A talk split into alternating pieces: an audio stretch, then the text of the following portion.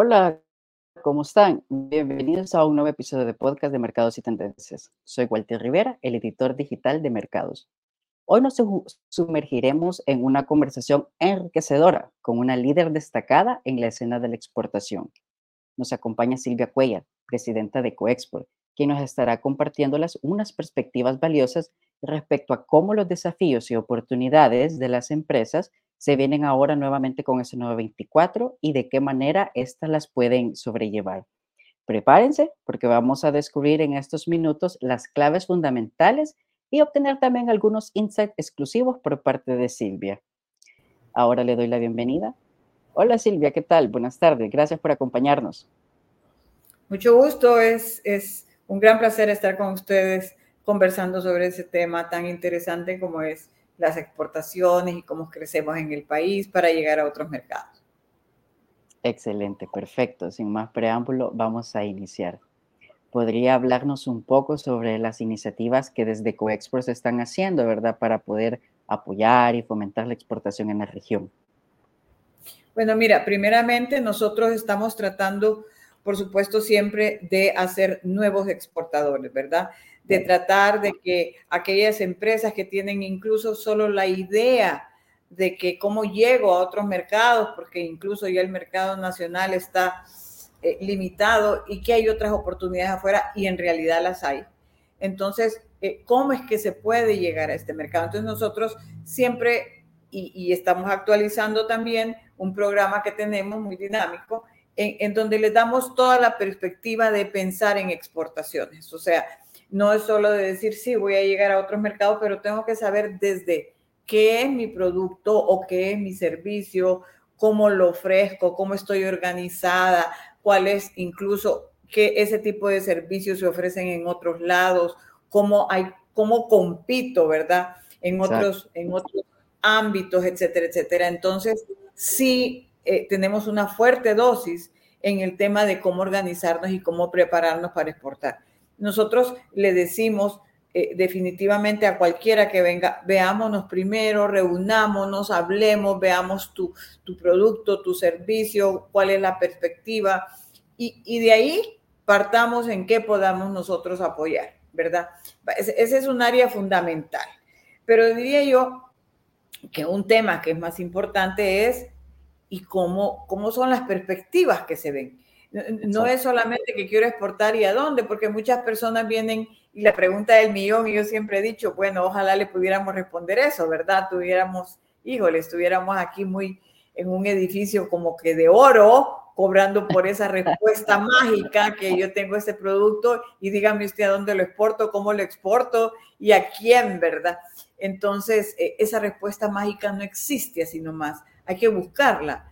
Entonces ahí, ahí viene el, el otro aspecto, y tú lo dijiste muy bien, cómo entra la tecnología. Miren, antes, eh, imagínense cómo se hacían los negocios. Así como se vendía en físico, así teníamos que viajar a otros países con una maleta llena de muestras, tocando puertas, ¿verdad?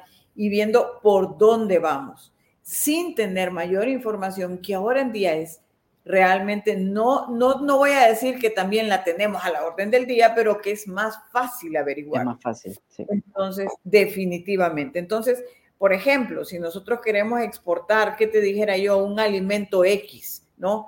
Tú pones en internet ese alimento, tú pones proveedores, tú pones compradores, tú pones incluso el país y pones quién produce o quién compra ese producto ahí ya estás empezando a encontrar información, ¿verdad?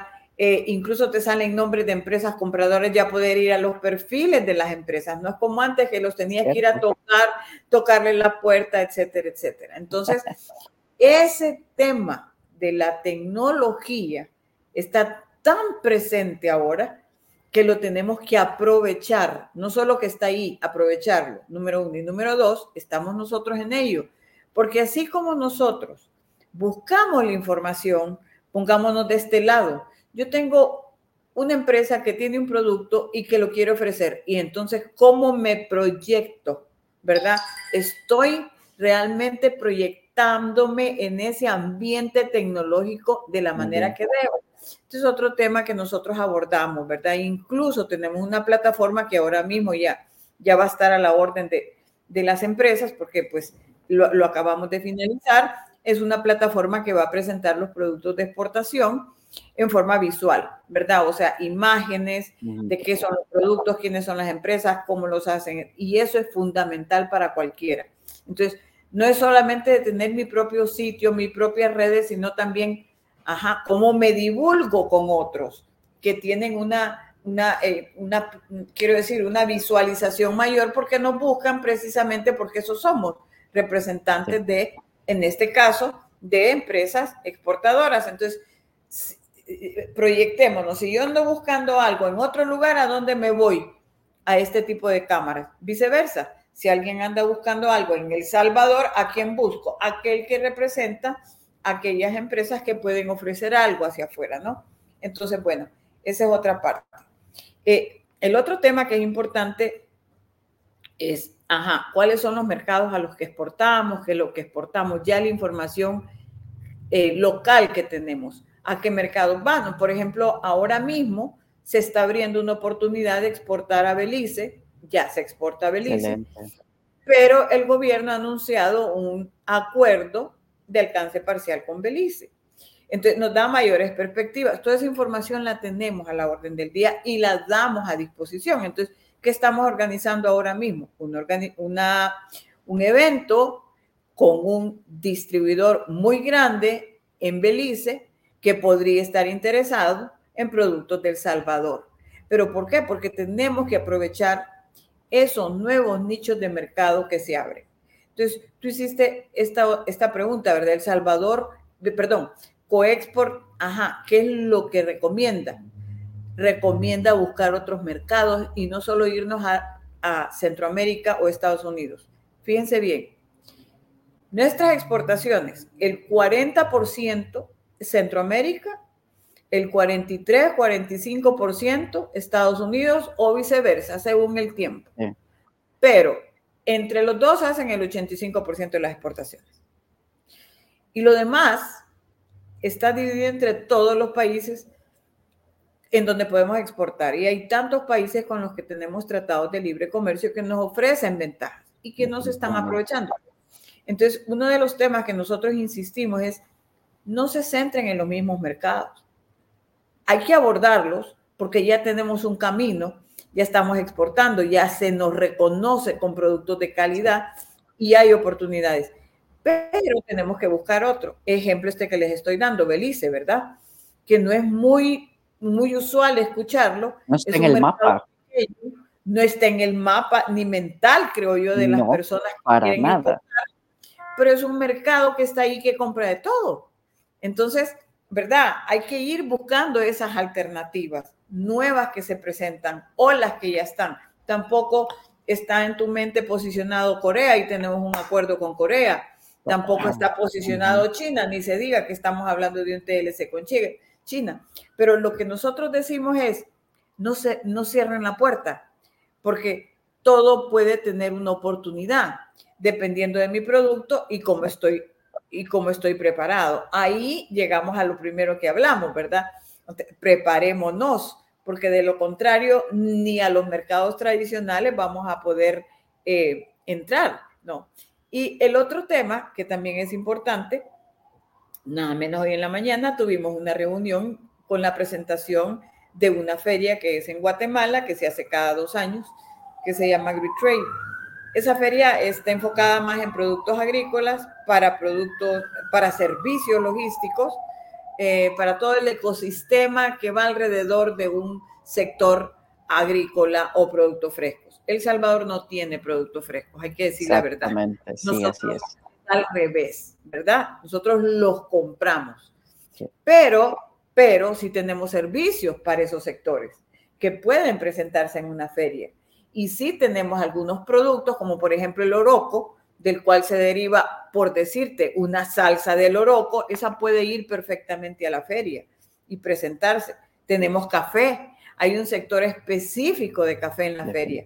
Entonces, e, ese es otro nicho que nosotros estamos indicando, otro nicho de, oportunidad que se nos presenta cuando vamos a este tipo de eventos. Y no tenemos que ir tan lejos, porque solo en Guatemala hay como cuatro ferias que nos interesan.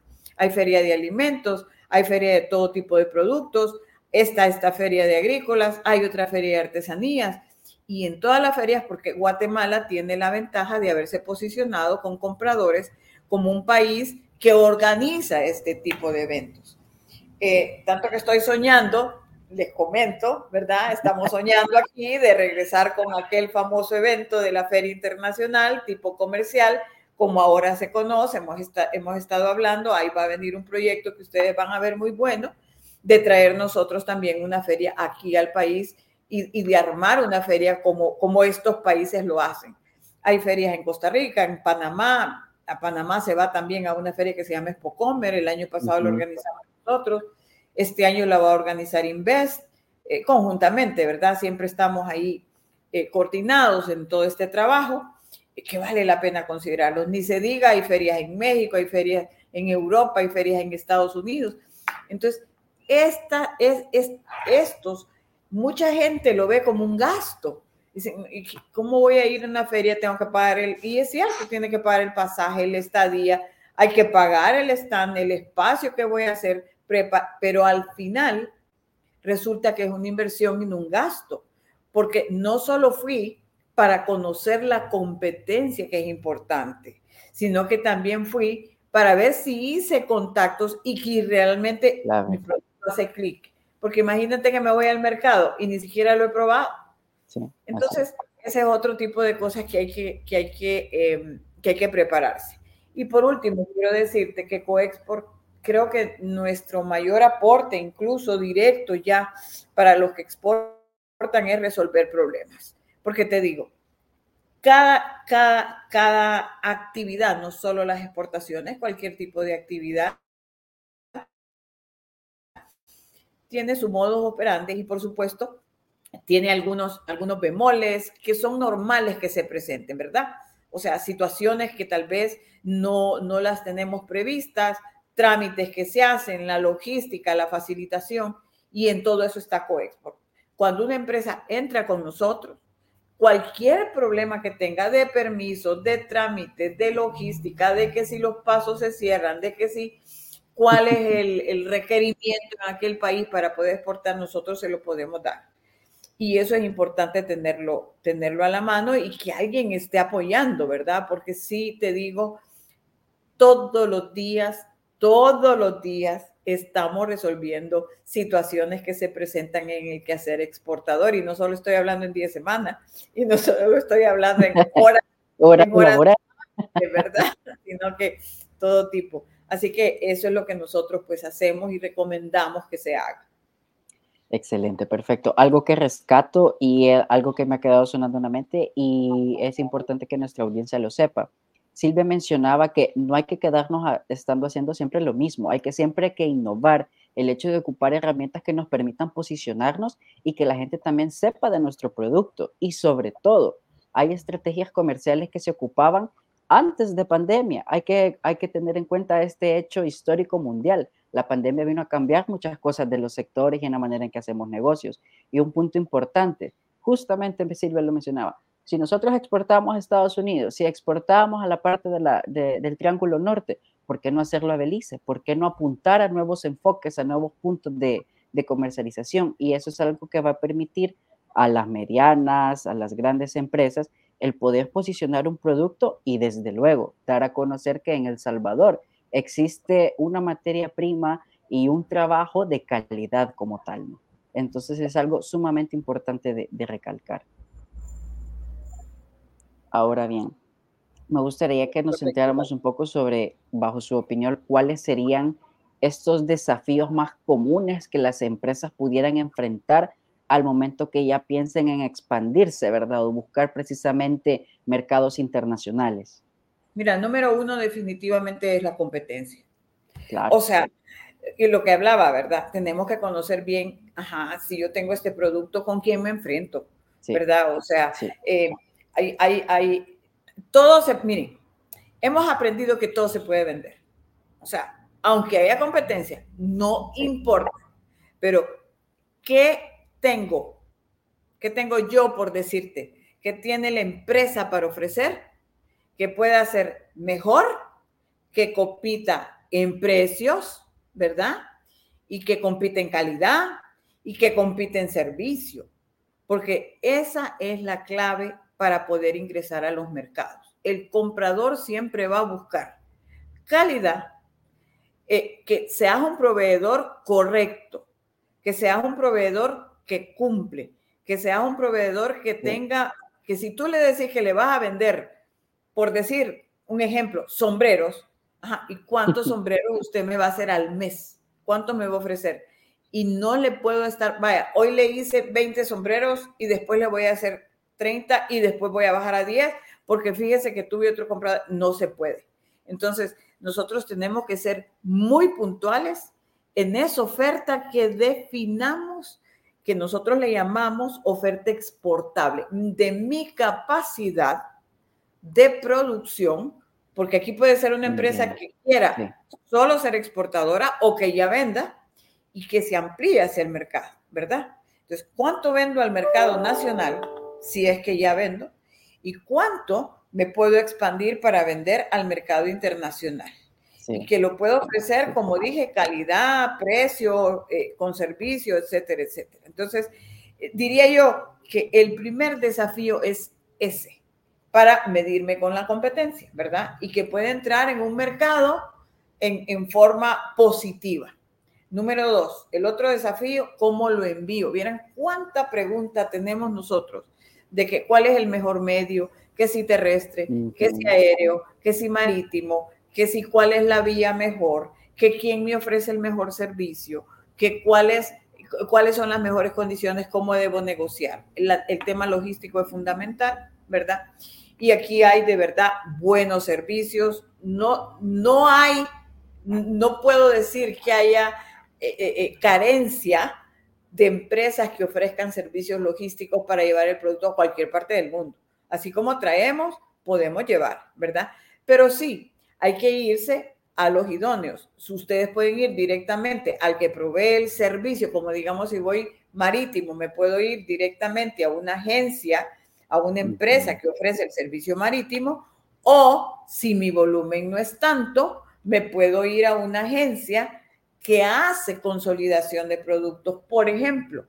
Pero no solo eso, también puedo ver que otras empresas están exportando a ese país con las cuales me puedo unir y consolidar productos. O sea, todas esas formas se hacen. Entonces digo, ese desafío es importante. El otro tema es cómo presento mi producto, ¿verdad? O sea, recuérdense, la competencia. Por eso lo importante de lo que hablamos anteriormente, investiguemos primero. Miren, hoy hasta en Amazon lo pueden ver. Hoy hasta en Amazon encontrar de todo. Entonces, ¿cómo veo mi producto contra aquellos? yo estoy hablando de Amazon por hablar Amazon, pero hay muchas otras plataformas. Está Alibaba, plataformas de servicio, hay plataformas incluso de productos específicos, ¿verdad? Pero tengo que ver cómo es que el producto que estoy ideando, ¿verdad? Va a competir con esos otros que ya están en el mercado y qué es lo bueno que yo le puedo poner. Ese es un reto importante que tengo que cumplir, ¿verdad? Y bueno, hay, algo también que creo que es fundamental y es la calidad. Tengo que cumplir requerimientos de calidad. Por ejemplo, si estoy en producto alimenticio, si es un producto farmacéutico, si, si es cualquier producto que tenga que ver y que tenga que ser, que pueda afectar al humano, ¿verdad? Tiene exigencias en todos los mercados, igual en El Salvador. O sea, si yo voy a vender, ¿qué te dijera yo? mangos congelados. ¿Verdad? Yo tengo, y, tengo un comprador en Estados Unidos. Ok, ¿cuáles son esas exigencias de ese mercado para que yo lo pueda llevar? Incluso si quiero vender café, mira, hay, eh, eh, en estos días, no sé si fue ayer o anteayer, viene una consulta de una persona que quiere vender café a China. Perfecto. Hay demanda de café en China. Entonces, empecemos a ver, usted ya está registrado en el Instituto de Salvadoreño de Café, porque se tiene que registrar. Ajá. Usted ya cumple los requerimientos que pide China para que el producto café ingrese al mercado. igual Estados Unidos. Usted ya cumple todos los requerimientos que el FDA, que, la, que es la instancia en Estados Unidos, ¿verdad? Eh, que, le verifica que su producto puede ingresar. No es, no es así nomás, o sea, no es que voy a ingresar y voy a decir, ah, yo voy a exportar a tal país y no voy a ver esos requerimientos. Entonces tengo que verlos y ver que yo los cumpla, ¿no? Entonces, ese es el, el otro desafío que tenemos para ese tipo de productos que sí realmente nos, nos, nos exigen esos, esas, esos temas de calidad. Ni se diga si estoy hablando también de productos, por ejemplo, textiles o de confección, que también tienen exigencias, que la tela no sea una tela que vaya a, a, ¿cómo se llama?, hacer daño a la piel. Todo eso se tiene que ver, ¿verdad? Hablando de la tecnología, eh, comentaba en, otra, en, otro, en otro ámbito y me decían, ¿y cuáles son los, los, avances que se han dado? Por ejemplo, hablando de, de todo esto de confección y ropa, Miren, ahora la tecnología está inmersa hasta en la ropa. Tú puedes tener, no como antes, ¿verdad? Que la prenda de vestir con la viñeta y la otra viñeta y una viñeta tiene el precio y la otra viñeta tiene de qué está hecho y no sé qué, no sé cuánto. Hoy va inmersa en la tela. Entonces, un lector te lee toda esa información y esa es tecnología que va dentro del producto. Todo eso lo tengo que ver también. Es un desafío cómo es que la tecnología tiene que ver con esto. Y esto me lleva a la inteligencia artificial, ¿verdad? O sea, la inteligencia artificial ha venido a, hacer todo esto también, no solo la tecnología per se, ¿verdad? Y todo va avanzando y uno tiene que ir avanzando, por eso lo decía al principio, con la tecnología. No nos podemos quedar atrás en eso. Desafíos importantes que las personas que quieren exportar, ¿verdad? Deben considerar. Definitivamente me gustaría que abordáramos la siguiente pregunta respecto de qué tan importante es esta sinergia entre el gobierno y el sector privado. Las personas siempre dicen de que hoy tienen alguna idea de que gobierno y sector privado siempre tienen líneas diferentes y que muchas veces no tienen que coincidir. Sin embargo, me gustaría saber qué opinión le merece esta sinergia como tal. Mira, nosotros hemos mantenido en cualquier gobierno en todo el tiempo de COEX porque está, acabamos de cumplir 50 años. O sea que llevamos Felicidades. Entonces, nuestra, nuestra posición es, tenés que tener una relación continua con gobierno. No tenés que ir en un trabajo, eh, vamos a ver, coordinado, ¿verdad? si no haces eso, el país no llega a metas. Porque no puede ser que el sector privado esté trabajando por un lado y el gobierno no esté trabajando por el otro. ¿Quién es el que produce? ¿Quién es el que genera trabajo? El sector productivo. Claro. ¿Verdad? ¿Quién es el que debe de facilitar para que esas acciones que se hagan se concreten y salgamos con, un país productivo? El gobierno. Ajá, pero también el, gobierno pone, eh, ¿cómo se llama? Pone, eh, emite legislación, emite reglamentación, emite ciertos parámetros que hay que cumplir, ¿verdad? Entonces, ahí es donde estamos hablando. Ok, perfecto. ¿Esto va a afectar al sector? Sí, puede que lo afecte. Entonces, hablemos para que eh, seamos escuchados y que tengamos un menor efecto, ¿verdad? No, lo importante es que, que tengamos ese diálogo constante en donde nosotros como gremial podamos, y es lo que hacemos, podemos llevar la inquietud que tiene el sector, ¿verdad? Y el gobierno también. Digamos, hay oportunidades que vienen que el sector, el, el, gobierno también las, las, las, las recoge. Entonces va, va hacia nosotros y nos dicen, mire, está esta oportunidad para invertir en tal, para llegar a tal mercado, para... Tenemos que estar en un constante y continua comunicación. No es uno más que el otro. Tenemos que hacer una dinámica de complementación y de coordinación. Y te digo que con todos los gobiernos, afortunadamente, Coexpo lo ha logrado, ¿verdad? No voy a decir, hay algunas situaciones son más difíciles que otras, dependiendo de, hay, situaciones en que tenemos que estar peleando el tema, por decir pelear, discutirlo, pues, o sea, mira, no es así, por favor, entiéndanos nuestro sector XYZ, funcionamiento, el gobierno decide, pero podemos, podemos incidir en eso. Ahora mismo hay una, hay una sinergia muy buena, buena, porque este gobierno sí le ha apostado a la facilitación al comercio. Y mira, es fundamental. Yo siempre digo, ojalá pudiera decir que en la frontera dijéramos, pase adelante, salga. Si, si estamos de aquí, quiero llevar mi producto hacia afuera. ¿Cuál es ese problema? De tenemos de, de colas, de trámites, de gestiones. bueno, tránsito. este gobierno, pues afortunadamente se ha ido facilitando eso. Hemos hecho muchas gestiones, no solo Coexpo, pues tenemos una instancia en donde estamos siete gremiales y somos como la contraparte de gobierno en la parte de facilitación. Entonces, sí tenemos cosas que podemos incluso decir si han avanzado. Yo no quiero decir que con otros gobiernos no se hace, también se ha hecho labor con otros gobiernos y también se ha logrado avances con otros gobiernos, ¿verdad? Eh, pero lo que quiero decir con esto, y lo reitero, es que con cada gobierno tenemos que tener relación. No podemos estar el sector privado por un lado y el gobierno por un otro. Tenemos que tener esa, esa coordinación, esa complementación, ese diálogo. Perfecto, excelente. Y ya para terminar, en cuanto ya a la materia de este podcast, ¿cuál para ustedes serían las perspectivas que nos esperan en este 24 en el, en el ámbito de, exportaciones? Bueno, mira, eh, la estadística del 2023 nos muestra una disminución de las exportaciones referente al 2022. La disminución que se nos muestra es del 8% en bienes, en bienes. El año, el año antepasado, el 2022, andábamos por 7 mil millones, fue excelente.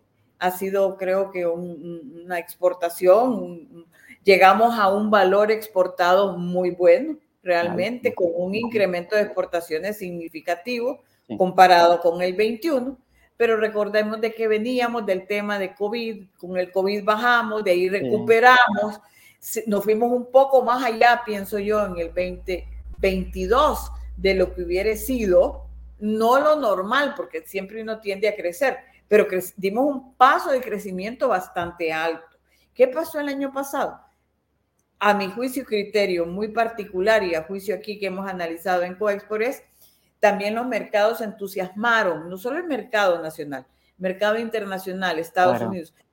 los pedidos fueron como más allá de lo que hubiera sido normalmente, porque había una demanda mayor, porque veníamos saliendo de un encierro, de un no tanta compra, de un verdad, y no solo eh, eh, el mercado, por ejemplo, de Estados Unidos, otros mercados. Entonces, uno de nuestros principales sectores es textiles y confección, que es la primera línea de exportación del Salvador. ¿Y a dónde están ubicadas mayormente estas empresas? e empresas eh, inversoras del exterior en zonas francas. Y Zona Franca trabaja mucho con pedidos de Estados Unidos. Entonces, ¿qué sucede? Se estancan los pedidos en Estados Unidos, las bodegas se llenan de producto y no hay más pedidos. O sea, se baja. Entonces, eso hace que nuestras exportaciones disminuyan en un rubro muy importante como es ese.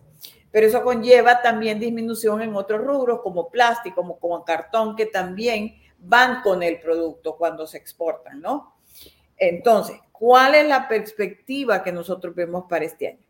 Número uno, recuperar eso, ¿verdad? Creemos que se puede, no necesariamente puede ser, creemos que este primer trimestre todavía va a seguir con, reservas en, el incremento de esa, o, en la recuperación, ¿verdad?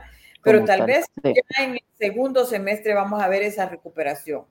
Número, número dos, creemos que hay buenas perspectivas en nuevos mercados. Estoy hablando de Belice, que no está considerado mucho en esa estadística, en su mercado pequeño, pero nos habla bien. Consideramos que es bueno también hablar de otros mercados que las empresas van a estar abordando, como por ejemplo México, se está hablando ya de un Mercosur, ¿verdad? Entonces, eso puede traer otras perspectivas. ¿Y qué esperamos para el 2024? Ojalá, y esperamos hacer eso, ojalá, y que no tengamos un negativo, sino por lo menos un igual que antes, ¿no?